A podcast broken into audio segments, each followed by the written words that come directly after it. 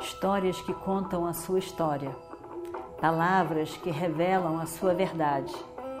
Com você, o conhecimento milenar dos Vedas. Escute diariamente e recomende a um amigo.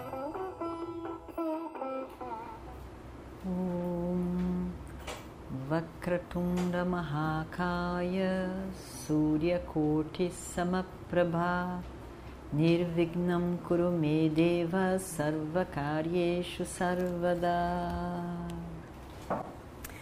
Continuando então a nossa história do Mahabharata.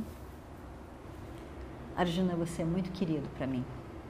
Você é a minha grande esperança nessa guerra que vai acontecer. Eu deposito em você toda a minha confiança de sucesso. Então, vá, meu querido Arjuna, se prepare e volte preparado. Quando você voltar, a guerra com certeza vai estar muito mais perto ainda. Eu dependo completamente em você e a sua capacitação. Arjuna fica feliz, feliz da confiança do irmão, feliz de que ele vai ser uma pessoa tão diferente, tão especial nessa guerra.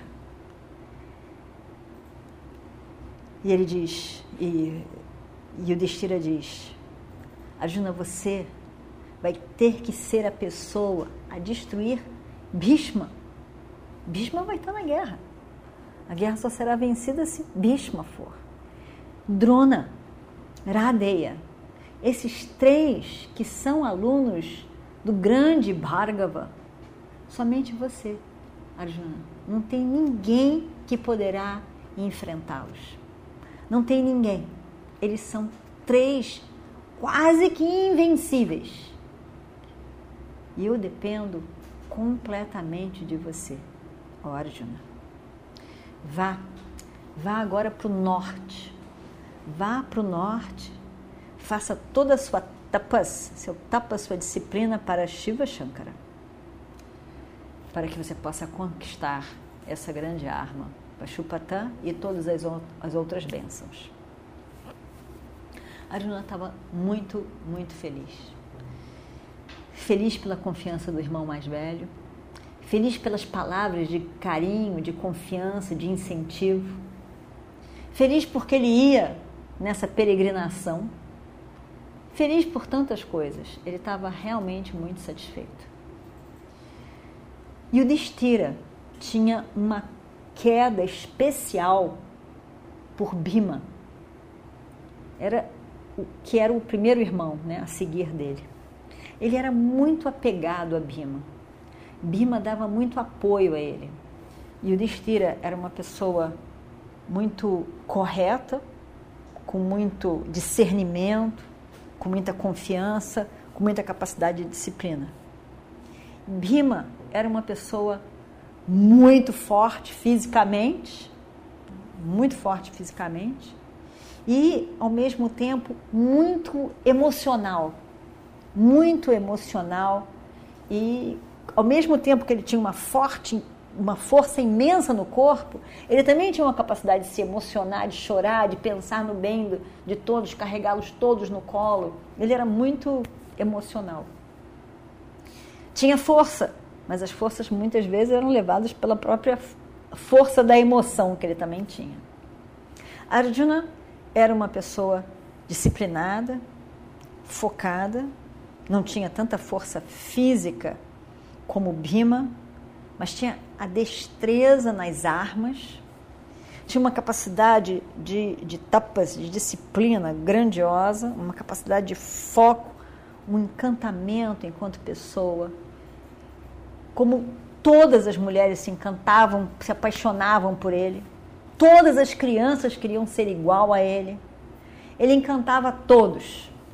Ele realmente era uma pessoa muito cativante, Arjuna e com uma capacidade de, de, de, de se empenhar em alguma coisa totalmente até o final. Então era E o Destira ficava muito encantado com a capacidade dele, com a personalidade dele. E Arjuna era, era amigo realmente de Krishna. Eles todos gostavam de Krishna, mas Arjuna parecia realmente parte do coração de, de Krishna. Então ele, ele se prepara para ir embora. E aí então ele, eles ficam ali, mas estão todos calmos, aquietados. A, a, a despedida foi, foi emocionante, né? porque ele ia mais uma vez, um, teve um ano que, lembra que um ano que ele foi numa um ano de peregrinação. Mas aquela foi uma outra situação.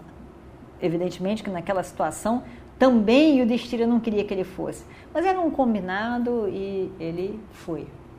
Agora é diferente, tem uma guerra iminente, tem a necessidade de, de Arjuna ir. E agora ele vai para uma peregrinação lá para conseguir armas, preparo, muitos desafios, muitos desafios. E o Destira também estava mandando ele ir. Então tem aquela responsabilidade do irmão mais velho. Foi difícil de, de, de, de se, se despedir dele. Draupadi também era muito encantada com ele, também foi difícil para ela, foi, foi difícil para todos. Arjuna também ia sozinho. E ele então, ele vai. E, e, estavam divididos, né? um coração dividido, querendo que ele fosse, e o Destira queria que ele fosse, ao mesmo tempo sentindo a perda, porque Arjuna tinha essa capacidade que era peculiar a ele de, de questionar né? Bhima era muito caloroso, muito quente, muito decidido, muito emocional, mas Arjuna conseguia ponderar junto com Yudhishthira um assunto. Então, sem Arjuna ali era uma grande perda.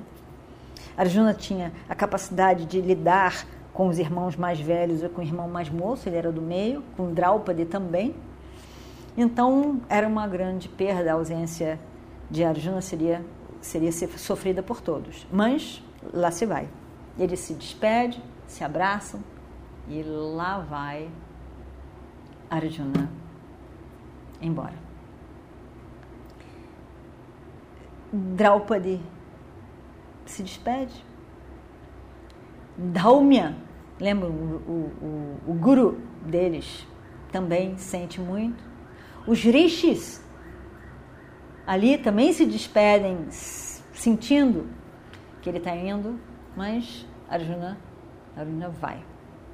Arjuna vai de início, devagarzinho, metade do coração ainda lá com eles, sentindo eles ali, ainda olhando para ele e pensando nele, e ele começa a se afastar devagar, andando devagar em direção ao norte, aos Himalayas, lá vai ele devagar, mas tem uma hora que ele se sente se desligar. O Ashram, meus irmãos e, e Draupadi ficaram para trás e agora ele já está indo para os Himalayas. E aí o passo, tchac, tchac, tchac, tchac, ele já está indo na meta dele, ele já só pensa naquela meta. Tchac, tchac, tchac. Lá vai ele, lá vai ele andando, querendo querendo ver as montanhas de novo, e em especial uma montanha.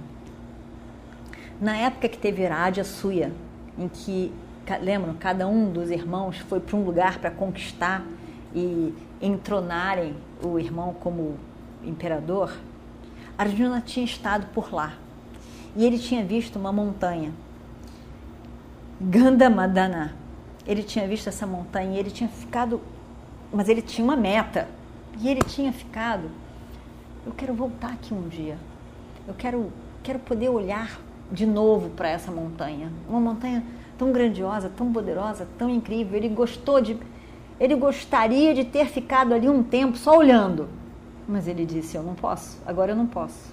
Quem sabe e tomara que eu possa vir um dia só para contemplar essa essa montanha. E aí, quando ele vai andando, é a montanha que ele queria ter visto e que de novo aparece lá na frente dele. E ele fica muito feliz. Passa um, um tempo olhando, olhando. como se fosse um amigo que ele tivesse deixado tinha reencontrado. Ele olha para aquela montanha.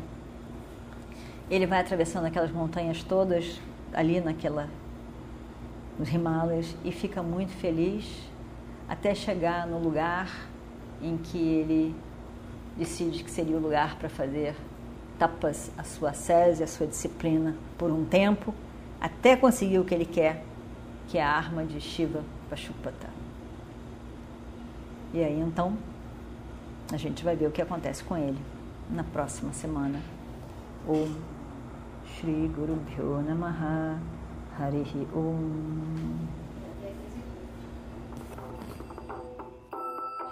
Histórias que contam a sua história, palavras que revelam a sua verdade. Com você, o conhecimento milenar dos Vedas. Escute diariamente e recomende a um amigo.